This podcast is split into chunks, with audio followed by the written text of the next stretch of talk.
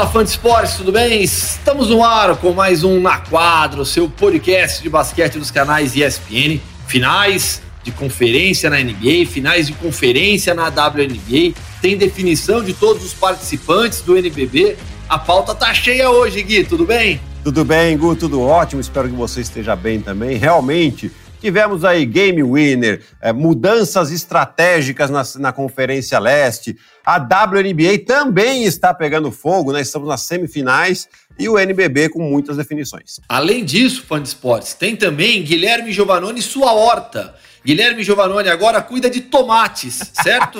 certo, tomates, alface, rúcula, tem alecrim para temperar as batatas no forno que a gente faz aqui. Enfim, estamos uh, no interior, a gente consegue ter essa vida mais saudável, Gustavo Hoffman. Só falta acordar agora às quatro da manhã e estar tá lá na feira às seis horas da manhã, já cedinho, com todas as frutas lá na sua, na sua, na sua barraquinha. Não é nem feira, né, Gu? É horta, a gente vai na horta, você pega lá até uma fazendona bonita. É. Ah, uma maravilha isso. Vamos lá, vamos falar de basquete então. Gui, para começar o programa, para começar o podcast dessa semana, que você, fã de esportes, pode ouvir diretamente no Spotify, pode nos ouvir também no espn.com.br barra NB e pode nos assistir e ouvir na página da ESPN Brasil no YouTube. Para começo de conversa, jogada decisiva do jogo 2, Denver Nuggets e Los Angeles Lakers, 103 a 102 para os Nuggets, bola para os Lakers, 2.1 segundos, faltando. Anthony Davis chuta de três, virada, segunda virada na história dos Lakers na pós-temporada com uma bola de três, bola decisiva de três para o game winning, é, buzzer beater. Qual foi a sua leitura da jogada? Porque ela gerou muita polêmica. Quem falhou? Quem errou? Foi o Mason Plumlee? Foi o, o, o Jeremy Grant? Qual foi a falha na marcação dos Nuggets que possibilitou ao Anthony Davis receber a bola e ter um mínimo de tempo para fazer o jump shot? Marcado, porque o Jokic conseguiu chegar ainda. Bom, Gu, a, ali a, a, dificuldade da leitura, da gente entender quem errou, é porque a gente, é claro, a não ser que alguém tenha perguntado, e eu não vi isso na, na coletiva. Eu também não. É, para o Mike Maloney, qual que foi a, a, a orientação ali, é, eu imagino que a orientação seja de troca tudo, né? Que, é que a gente está acostumado. Se falta pouco, você não quer dar o, o, o arremesso para os dois principais jogadores, LeBron James e Anthony Davis, então você faz uma troca entre os marcadores, se houver um bloqueio entre eles, para você antecipar, ou seja, a bola nem chegar, ou se chegar, chegar numa maneira uh, em que o jogador vai estar tá fora de ritmo, vai, tá, vai ter que se ajeitar para fazer o arremesso. Né? Ali naquele momento, o que, que eu vejo? Eu vejo o, o, LeBron James numa posição para bloquear sim o Anthony Davis e o Mason Plumlee apontando alguma coisa para o Jeremy Grant na, na ação. Tem um vídeo antes também que mostra que o Jeremy Grant está falando alguma coisa com Fala. o Plumlee né? É, então, assim, para mim era evidente que estava combinado uma troca, né? Porém, o LeBron, e ele tem essa leitura e, e, e é uma coisa costumeira, se, se você entende que o seu marcador vai fazer uma troca na hora que você for bloquear, qual que também é a orientação e aquilo que a experiência nos traz? Bloqueie o seu próprio homem. Para quê? Para ele não sair na troca, né? E, e assim, até o LeBron nem, nem precisou tanto, porque o Jeremy Grant, que eu entendi, ele ah, não tem bloqueio, não vai ter troca. E o plano ele estava esperando a troca e acaba saindo, enfim, o, o, Anthony Davis completamente livre, né? Livre não, porque depois o, o, foi contestado. É, o que chega, mas assim, o Plumlee, ele abre mão do Anthony Davis, ele deixa o Anthony Davis sair e vai direto no homem do Grant, né? Exato. E o problema disso é que o Anthony Davis, ele acaba recebendo numa boa condição e principalmente em ritmo de arremesso. É. Né? Então, e a gente viu durante o jogo todo o Anthony Davis muito bem, ou seja, é, sempre arremessando por cima do Jokic, por cima do Millsap, porque uma vez que ele montou o arremesso, ele é um cara alto, tem braços longos, salta bem. É difícil você bloquear. Né? Então foi esse o problema. Você deixou o Anthony Davis armar o arremesso, você tá com um risco muito alto. Então foi aí o problema. Né? Até postei o um videozinho lá explicando direitinho Sim. na minha conta do Twitter. É, então, assim, tá, tá lá para quem quiser ver, mas é, eu acho que é esse o problema, né? De você não deixar. A posição. Se, se acontece a troca, realmente, a posição do Plumlee, ela seria perfeita, porque ele, ele entrou no caminho entre o LeBron sexta, ou o LeBron James LeBron e a sexta. sexta. É. Né? Ou seja, então ele, ele já dá esse primeiro combate no LeBron, e o LeBron também receberia uma bola, se a bola fosse em direção dele, receberia uma bola muito contestado, fora de ritmo, teria que se ajeitar, era um arremesso de muita dificuldade. Mas a, a, a do Anthony Davis acaba sendo até um arremesso de altíssima qualidade. É, errou a defesa do Foi contestado, né? Foi contestado, mas como você disse, né? ele arma o jump shot certinho, ele consegue receber a bola no ritmo, se posiciona, monta a base para chutar e, e, por mais que o Jokic tenha chegado e, e estatisticamente seja um arremesso contestado, a bola sai muito lá de cima, né? E será que o Grant, o Jeremy Grant, não ficou com medo ali da troca? Falou, eu não vou largar o LeBron James eu, eu, fiquei pensando isso também na hora. Sem dúvida, sem dúvida. E, e eu, assim, acho até que poderia uh, uh, ter feito uma outra estratégia, né? É claro que o Jokic está defendendo o, a, o, passe do fundo bola e ele está protegendo para o passe não entrar para dentro do garrafão. Afinal de contas, estava um Isso. ponto de diferença. Uma bola de dois pontos resolveria. Né? É, mas tem o fato também que os dois caras que estão do lado da bola são LeBron James e Anthony Davis. É claro que vão procurar eles. Então, por que não largar um pouco mais o cara que está passando a bola e ficar de olho, tipo, fazer um 3 contra 2? Para você evitar que a bola chegue. E que a bola entre. É, quem estava do outro lado era o Caldwell Pope e o Caruso. Não, o Danny Green, desculpa. O Caldwell Pope e o Danny Green. Que a bola entre neles. Tá bom, se, se você perder a, o jogo com uma bola em que o, que o Danny Green ou o Caldwell Pope meta a bola, vai falar o quê? Paciência, dá a mão para o adversário, você, você teve mérito. É, o duro é você perder uma bola sabendo que a bola ia no, perder um jogo sabendo que a bola ia no Anthony Davis e ela vai e ele mete a bola. Isso sim machuca bastante. Com certeza. Eu citei, né, o segundo arremesso na história dos Lakers na pós-temporada que vence um jogo, buzzer beater. O outro foi aquele histórico do Robert Horry contra o Sacramento Kings, jogo 4 das finais de 2002. E foi no geral, aí contando todas as cestas possíveis, o oitavo buzzer beater é, dos Lakers na pós-temporada. Agora vamos falar sobre a série em si. 2 a 0 para os Lakers. O Denver Nuggets mostrou já seu poder de reação nas duas séries anteriores. Mas agora a gente está falando de final de conferência contra o Los Angeles Lakers, melhor time, com a melhor campanha da Conferência Oeste. É, LeBron James do outro lado, Anthony Davis que está arrebentando também. Aliás, alguns números do Anthony Davis: 67% de aproveitamento no garrafão nessa série, 50% no arremesso de meia, meia distância, 40% nas bolas de três. Sabe, impressionante o aproveitamento também do Anthony Davis. Pergunta bem objetiva: ainda há salvação para o Denver Nuggets? Eu acho que ainda há, é, o, o, ponto de deles perderem esse jogo na última bola é, pode, sim, é, acaba sendo um abalozinho psicológico aí, porque na verdade eles voltaram, recuperaram muito bem o é. jogo, né, nos últimos, antes dessa bola de três do Anthony Davis, nos últimos dois minutos e onze, o Denver tinha feito um, uma corrida de 11 a 2, né, é. uma parcial de 11 a 2. Então eles defenderam muito bem, principalmente no segundo tempo. Eles fecharam muito bem o espaço, eh, diminuíram os pontos em transição do Lakers. Lakers tem feito muito bem isso, defesa muito forte e corre bem. Às vezes não é um ponto de contra-ataque, mas eles não param de se mexer e coloca muito em dificuldade, principalmente o Jokic nessa, nessa volta defensiva.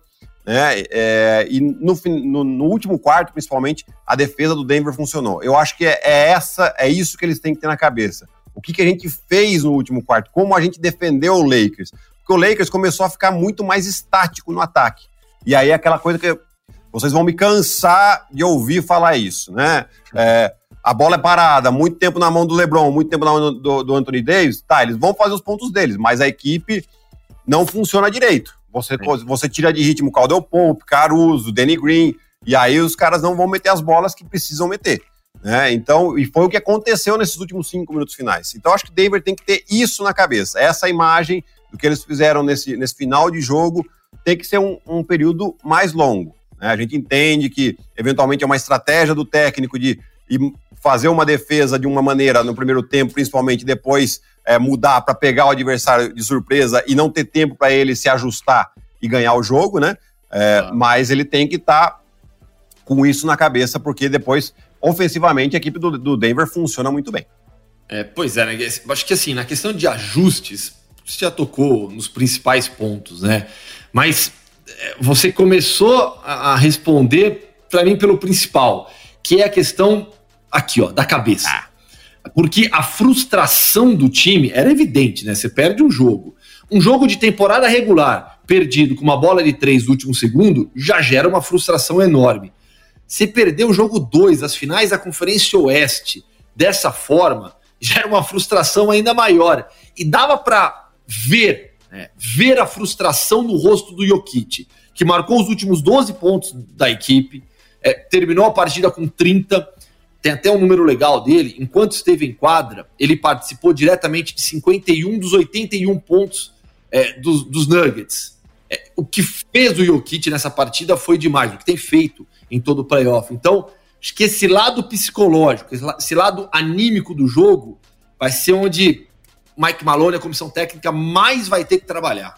Exato. Eu acho que até o Jokic, ele, ele consegue rapidamente essa parte psicológica se recuperar. É só a gente ver o que aconteceu no jogo 1, onde ele foi muito provocado pelo Dwight Howard e realmente até saiu do jogo, cometeu faltas. E no jogo 2, Dwight Howard veio da mesma maneira e aí ele dobrou o Dwight Howard. Ele ficou na dele, fez o Dwight Howard cometer as faltas e aí ele tirou o Dwight Howard do jogo. Então você vê que é, mentalmente é um cara que se, se adapta rapidamente às adversidades.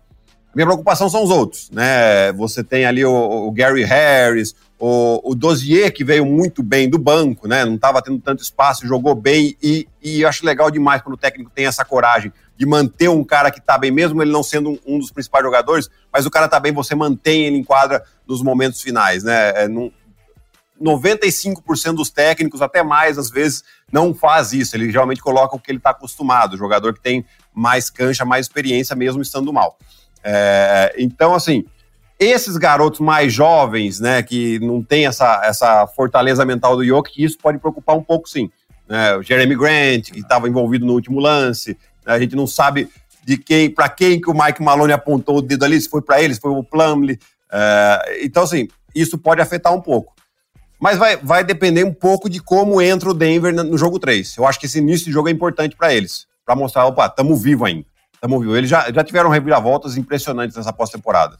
Né? Então, mostra que é uma equipe que tem capacidade de reação. É, mas não sofreram com, com, com um game winner ainda é, de um time tão forte como o Lakers. Vamos mudar de série agora. Vamos para o leste, que o Fan Sports acompanha nos canais ESPN. Jogo 4 agora, entre Boston Celtics e Miami Heat. É uma final para o Boston, que no jogo 3 conseguiu se recuperar, venceu a primeira partida, se recolocou na disputa, porque se o Miami abre 3 a 0 esquece.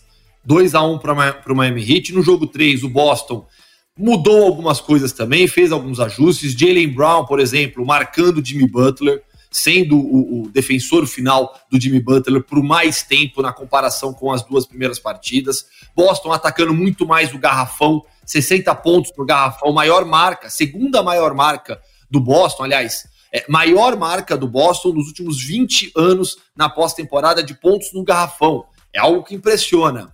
É, jogo 4 agora, é uma final para o Boston? Eu acho que continua sendo uma final. É, já estava numa situação muito difícil, né? Miami nunca perdeu uma série em que abriu 2 a 0 né? Na, na história da franquia. E o, e o, Boston ganhou apenas duas vezes é, em situações em que estava assim. Mas a gente sabe que tudo é muito diferente agora, que nós estamos numa situação em que não tem mais mando de quadra, é, os ajustes, ninguém viaja mais, então fica todo mundo ali.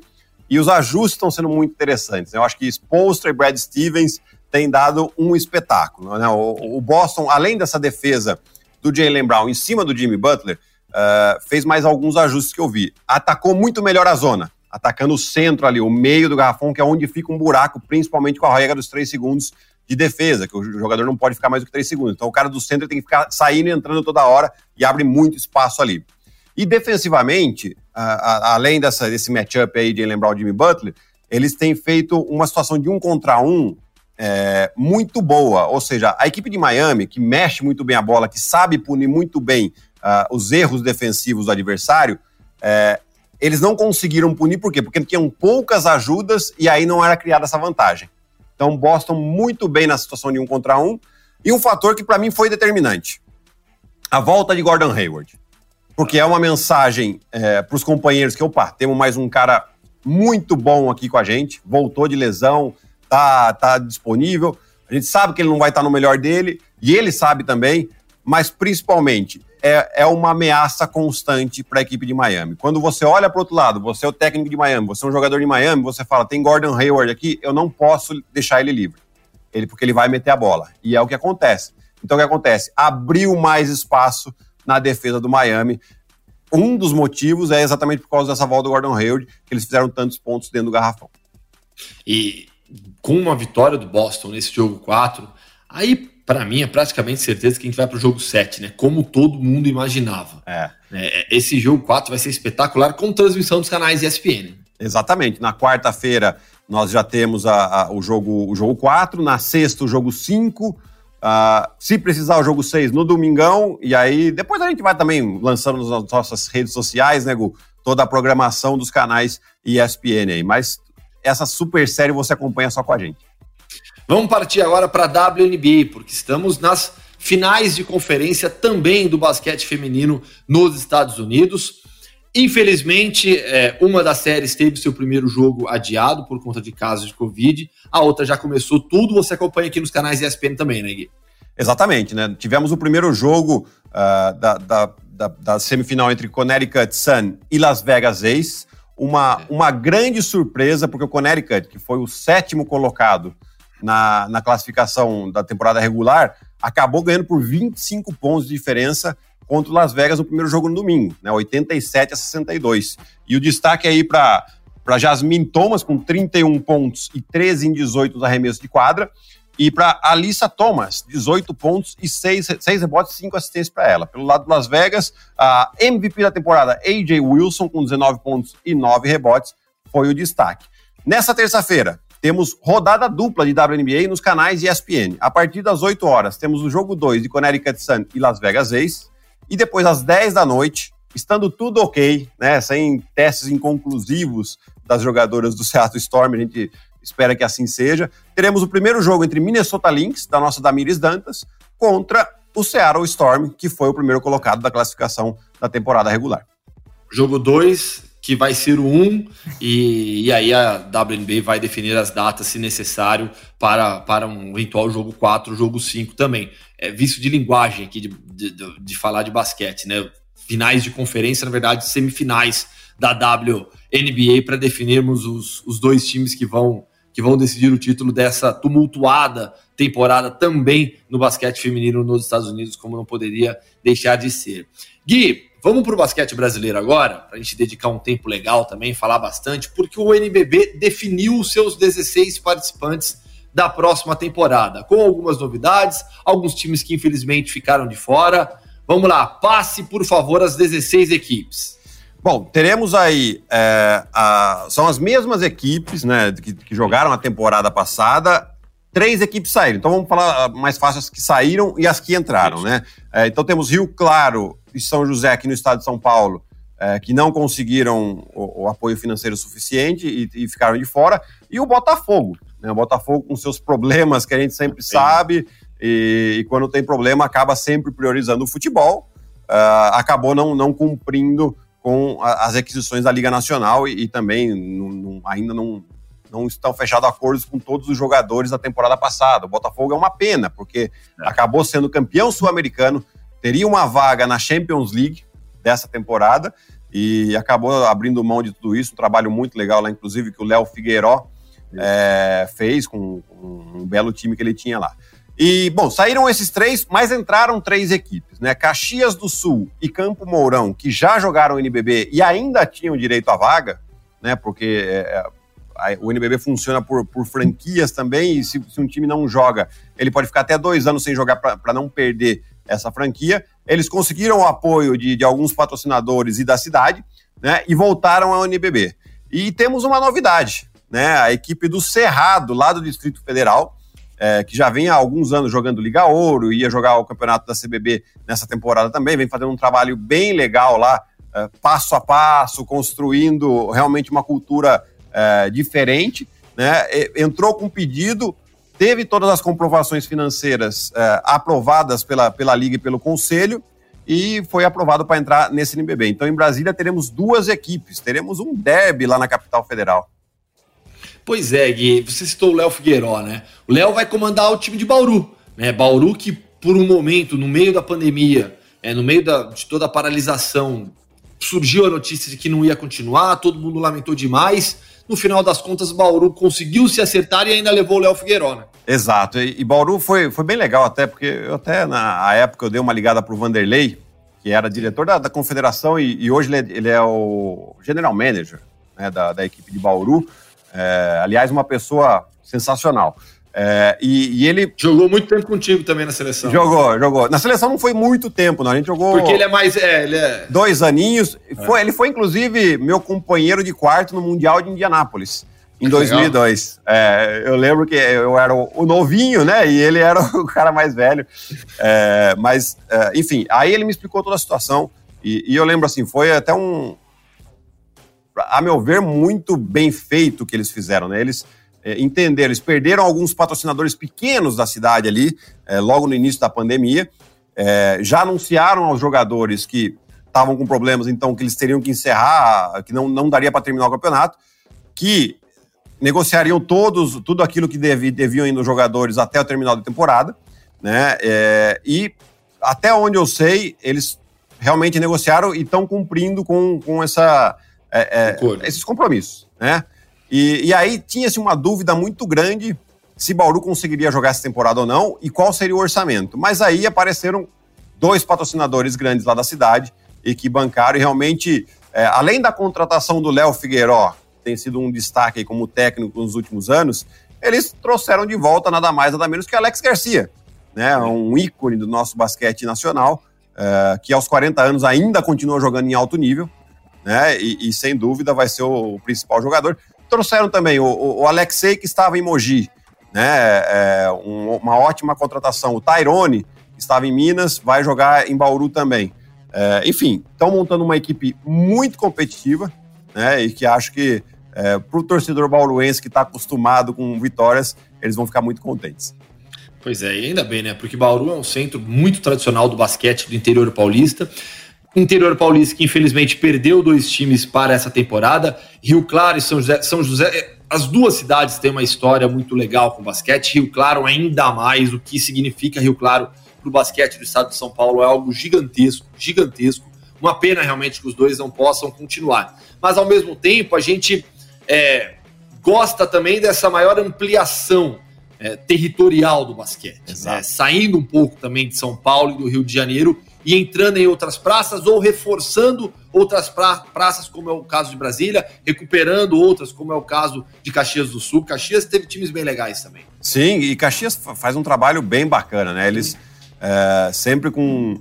A gente costuma falar, né? Com o pé no chão, né? Passo a passo, é. né? Eu, eu, lembro lá em 2009, 2010, quando eles jogavam ainda a Copa Brasil e estavam uh, fortalecendo o projeto. O Rodrigo, que é o técnico, mas também é, tem outras funções lá, faz um trabalho muito bacana, né, de, de, de envolver mesmo toda a cidade, toda a comunidade ali, para que o, basquete seja um patrimônio da cidade. Eu acho que isso que é legal. Né? E, e aí eles tiveram problemas de não conseguir é, jogar os últimos dois anos, mas eu, eu, já joguei, inclusive, playoff contra Caxias. É uma torcida muito apaixonada, o ginásio lota, é, é, é, gostoso e difícil jogar contra, contra eles lá, lá no Rio Grande do Sul.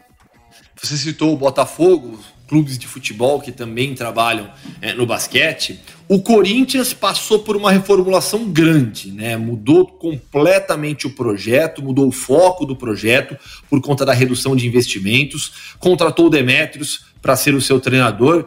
E de Corinthians você pode falar bem, né? Tava lá até outro dia. Exatamente, Gu. Eles uh, se correu o risco de não ter basquete é. mais na categoria adulta esse ano, né? Então eles ah, chegaram a dispensar todo mundo, cumpriram os contratos, né, que terminavam ao final da temporada e, e não se sabia o que iria acontecer. É, eles tinham confirmado a participação no Campeonato Paulista, porém iam jogar com a equipe sub-19. Né? Isso continuou. A ideia, eles contrataram alguns jogadores jovens que vão, uh, que, que não são sub-19, são adultos, mas precisam dessa bagagem, então vão jogar o Paulista. E aí foram aos poucos montando a equipe, a, a equipe né? E, e, ficou muito interessante. Então você vê, eles, eles confirmaram uh, o Ricardo Fischer, uh, trouxeram o GG na armação, uh, confirmaram o Fuller e trouxeram para pivôs, por exemplo, o Renato Carbonari, que estava em Bauru, e o Arthur, que estava lá no Botafogo, né? Fez uma bela temporada com eles. Então, esses são só alguns dos nomes é, bem interessantes que o Corinthians montou. Eu acho que é uma equipe bastante competitiva aí, é. usando ainda a experiência do técnico Demetrios. E o Flamengo continua como grande favorito? Ah, sem dúvida, né? Eu acho que é, né? é, Flamengo, eles têm. A, a, a sessão de esportes olímpicos do Flamengo está muito forte há alguns anos já, né? É, eles conseguiram acertar, fazer com que essas modalidades se tornassem independentes do futebol e hoje eles têm uma força muito grande. Então, é, é claro, quando você tem uma equipe ou uma empresa que seja, no momento de crise, que ela, que ela, é, ela é estável, está madura, tudo, ela vai sobressair em, em, relação às outras, porque os outros, só com a dificuldade, já vai ser um problema. Né? E, e, o Flamengo tem essa vantagem. Depois, é claro, você já tem um elenco muito forte e que eles conseguiram é, se reforçar ainda. Exemplo, Rafael Hetzheimer, a principal contratação uh, da equipe do Flamengo. E o Iago também, do Paulistano, né? Então, eles têm aí dois excelentes jogadores para cada posição, além do ótimo comando do Gustavinho de Conte. Vai ser legal para o Iago, né? E para a gente ver o potencial do Iago também, agora é um time mais forte, saindo da sua zona de conforto, saindo do time onde ele se desenvolveu. Acho que vai ser um teste bem legal para o Iago. Além do que, ele, ele vai teoricamente sair do banco, né? Mas é. assim, é, são dois jogadores completamente diferentes em estilos de jogo. Um é o Balbi, que ele coloca todo mundo em ritmo, é um cara que, tem, que não, não tem como prioridade o próprio arremesso, né? E sim fazer a equipe jogar. E o Iago é totalmente diferente. Ele é um cara que acelera muito mais o ritmo, que é pontuador, sim, e, e tem que fazer valer isso. Né? Então o Gustavinho ele vai estar tá muito tranquilo, porque a hora que ele precisar controlar o jogo, ele tem o Balbi. A hora que eventualmente ele precisa colocar um fogo ali e, e, e acelerar um pouco o ritmo, Iago, vai e faz as suas, vai e faz o que você sabe fazer melhor. E no final das contas, Gui, aquele cenário que parecia bastante é, tenebroso para o basquete brasileiro, né? Porque você lembra, a gente gravando aqui podcast, né? Quando surge, quando começa a pandemia, a gente para o podcast até para entender tecnicamente como que a gente ia fazer de casa. Quando a gente retoma, era só notícia ruim, era uma notícia ruim atrás, atrás da outra.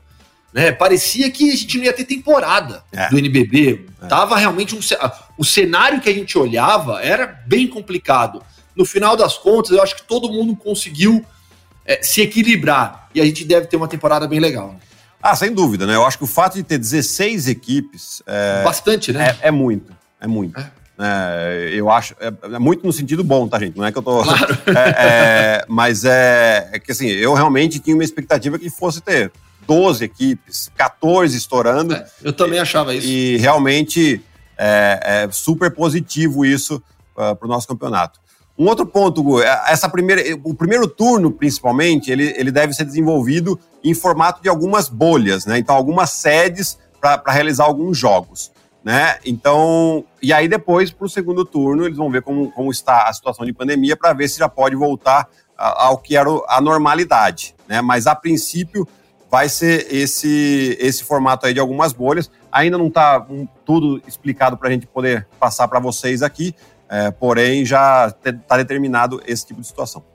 Enfim, nas próximas semanas, com certeza já teremos mais informações e mais informações também sobre tudo que vai acontecer com, com essa temporada do NBB, como ela vai ser jogada. Fechou, Gui? Fechou, Gu. Acho que passamos por tudo que tinha que passar. Basquete tá pegando fogo e semana que vem trazemos mais novidades para vocês aqui. Bom, e você viu que semana passada eu tava com o capacete do Buffalo Bills, tá dando certo, né? Ah. O capacete tá aqui, tava com a camiseta, né? É. Buffalo Bills 2-0 na temporada, já rumo ao título da divisão. Agora sem o Tom Brady as coisas ficam um pouco mais tranquilas na divisão, essa é a verdade. Hashtag, hashtag Gustavo Hoffman iludido. Ah, eu tô completamente iludido, completamente. Olha o que o Josh Allen tá fazendo com os Bills, impressionante. Agora, eu vou te falar, eu também tô iludido com o Green Bay, tá? Então. É, então. Mas enfim, vamos ver. No meu caso aqui, sem o Tom Brady, a divisão ficou relativamente mais acessível agora. E ó, para quem tá acompanhando pelo YouTube, camiseta de North Carolina, por conta desse aqui, ó. É. Michael Jordan. Que, aliás, vamos aproveitar então que ele eh, se tornou o mais novo proprietário de uma equipe da NASCAR. Né? Há 50, mais de 50 anos é, que não tinha um proprietário negro é, numa equipe de NASCAR, e aí Michael Jordan colocando o pezinho lá e faz muito bem. E não é a nossa especialidade aqui automobilismo, né? Mas ele vai, ele quer o Bubba Wallace no time, né? Que é o piloto negro da NASCAR, que é uma referência também é, no movimento. Então, muito legal isso que está fazendo o Michael Jordan. Demais mesmo, espetacular. Fechou então, Gui? Fechou, um abraço e até semana que vem. Valeu, pessoal. Fiquem é, acompanhando as notícias pelo espn.com.br. Sigam também as nossas transmissões das finais da Conferência Leste. E em breve teremos as finais da NBA nos canais ESPN. Esse foi mais um Na Quadro, seu podcast de basquete dos canais ESPN. Sempre comigo, Gustavo Hoffman, ao lado de Guilherme Giovannoni, com a coordenação de Gabriel Veronese e a edição de Marcel Damasio. Valeu, pessoal. Um grande abraço. Até semana que vem.